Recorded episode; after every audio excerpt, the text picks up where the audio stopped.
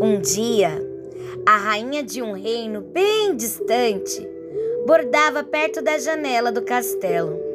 Uma grande janela com batentes de ébano. Uma madeira escuríssima. Era inverno e nevava muito forte. A certa altura, a rainha desviou o olhar para admirar os flocos de neve que dançavam no ar. Mas com isso se distraiu e furou o dedo com a agulha. Na neve que tinha caído na beira da janela, pingavam três gotinhas de sangue. O contraste foi tão lindo que a rainha murmurou: Pudesse eu ter uma menina branquinha como a neve, os lábios vermelhos como sangue e com os cabelos negros como ébano. Alguns meses depois, o desejo da rainha foi atendido. Ela deu à luz a uma menina de cabelos bem pretos, pele branca e lábios vermelhos. O nome dado à princesinha foi Branca de Neve. Mas quando nasceu, a menina, a rainha morreu. Passado um ano, o rei casou-se novamente. Sua esposa era lindíssima mas muito vaidosa, invejosa e cruel. Um certo feiticeiro lhe dera um espelho mágico, ao qual todos os dias ela perguntava com vaidade: Espelho, espelho meu, diga-me se há no mundo mulher mais bela do que eu. E o espelho respondia: Em todo o mundo, minha querida rainha, não existe beleza maior. O tempo passou. Branca de Neve cresceu, a cada ano mais linda. E um dia, o espelho deu outra resposta à rainha. A sua enteada, Branca de Neve, é agora a mais bela.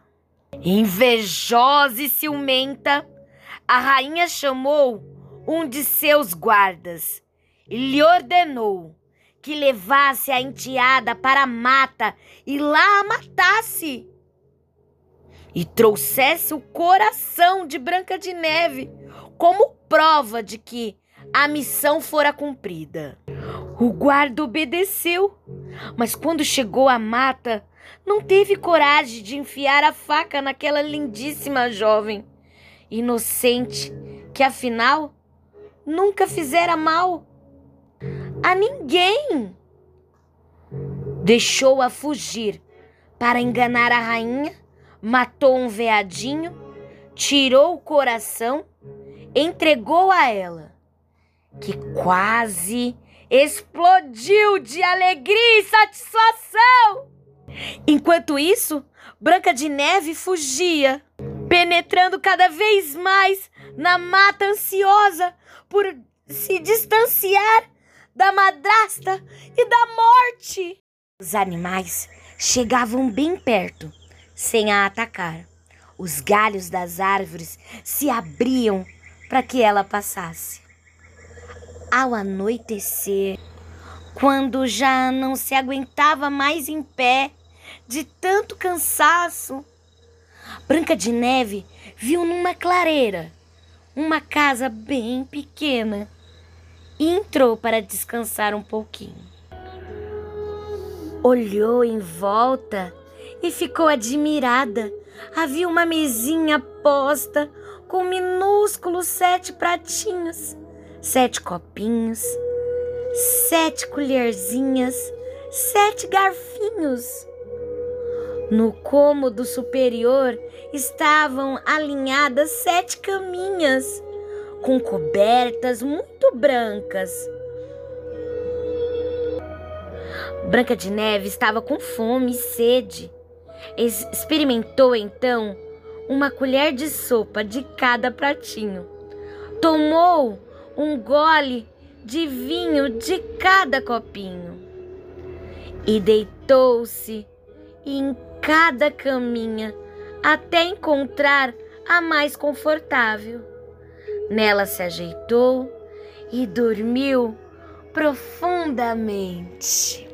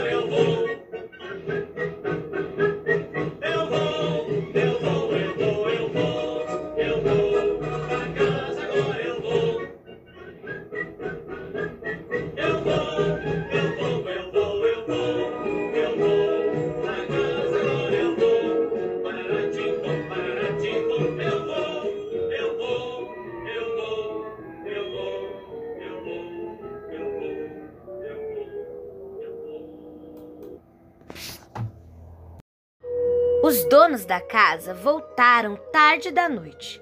Eram sete anões que trabalhavam numa mina de diamantes dentro da montanha.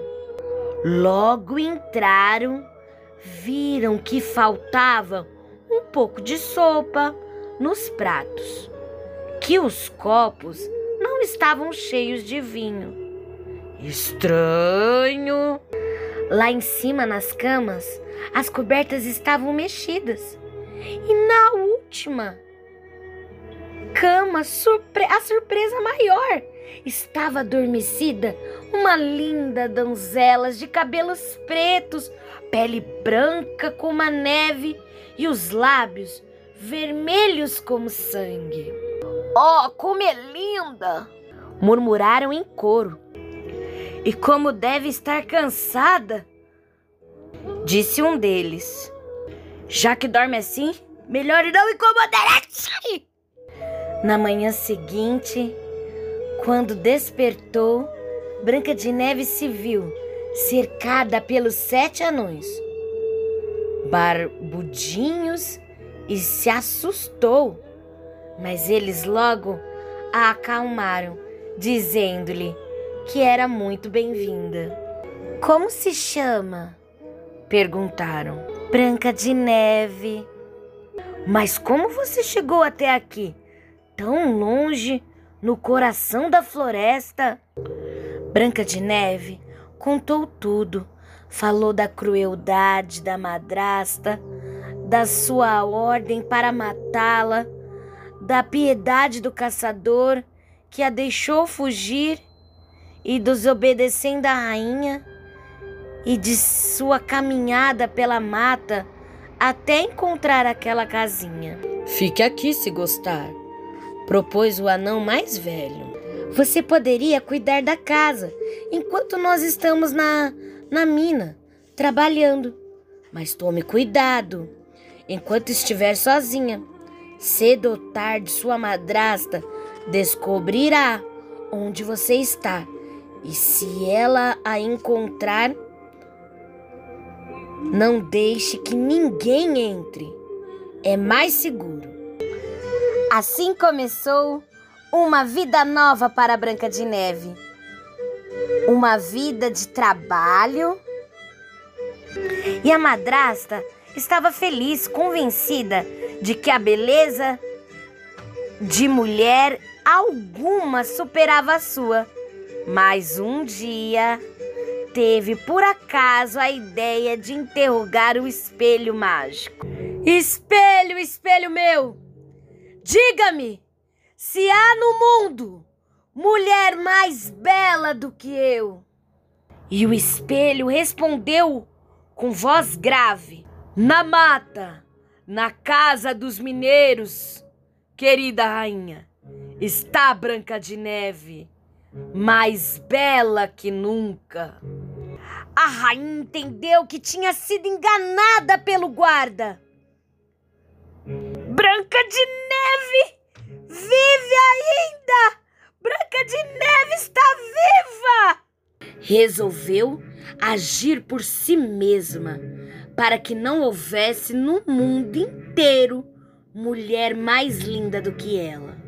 Pintou o rosto colocou um lenço na cabeça e, e ficou irreconhecível, disfarçada de velha mercadora.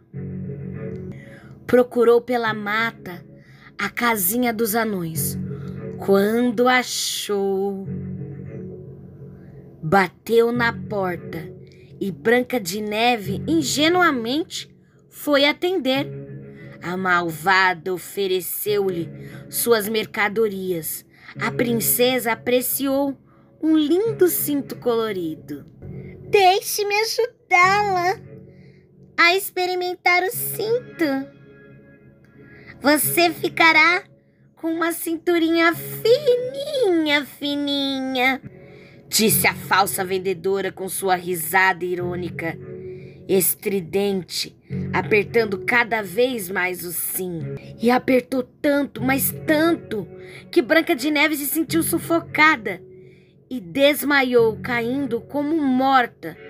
A madrasta fugiu. Pouco depois, chegaram os anões. Assustaram-se ao ver Branca de Neve estirada e imóvel. O anão mais jovem percebeu o cinto apertado demais e imediatamente o cortou. Branca de Neve voltou a respirar e o ar, aos poucos, começou a voltar à sua face. Melhorou e pode contar. Melhorou e pôde contar o ocorrido. A velha vendedora ambulante era a rainha disfarçada, disseram logo os anões. Você não deveria tê-la deixado entrar. Agora seja mais prudente. Enquanto isso, a perversa rainha, já no castelo, consultava o espelho mágico e se surpreendeu ao ouvi-lo dizer: No bosque, na casa dos anões, minha querida rainha, a Branca de Neve, mais bela que nunca, vive. Seu plano fracassara, fracassara! Tentaria novamente. No dia seguinte, Branca de Neve viu chegar uma camponesa com um aspecto gentil que lhe colocou na janela uma apetitosa maçã, sem dizer nada, apenas sorrindo, um sorriso desdentado. A princesinha nem suspeitou que se tratava da madraça numa segunda tentativa. Branca de Neve, ingênua e gulosa, mordeu a maçã. Antes de engolir, a primeira mordida caiu imóvel. Dessa vez, devia estar morta, pois o socorro dado pelos anões quando regressaram da mina nada resolveu. Não acharam o cinto apertado, nem ferimento algum, apenas o corpo caído. Branca de Neve parecia dormir. Estava tão linda que os bons anõezinhos não quiseram enterrá-la. Vamos construir um caixão de cristal para, para a nossa Branca de Neve. Assim poderemos admirá-la sempre. O esquife de cristal foi construído e levado ao topo da montanha. Na tampa, em dourado, escreveram: Branca de Neve, filha do rei. Os cach... Os anões guardavam o caixão dia e noite e também animaizinhos da mata, veadinhos, esquilos, lebre. Todos choravam por Branca de Neve. Lá no castelo, a malvada rainha interrogava o espelho mágico. Espelho, espelho meu, diga-me se há no mundo mulher mais bela do que eu. A resposta era invariável. Em todo o mundo não existe beleza maior.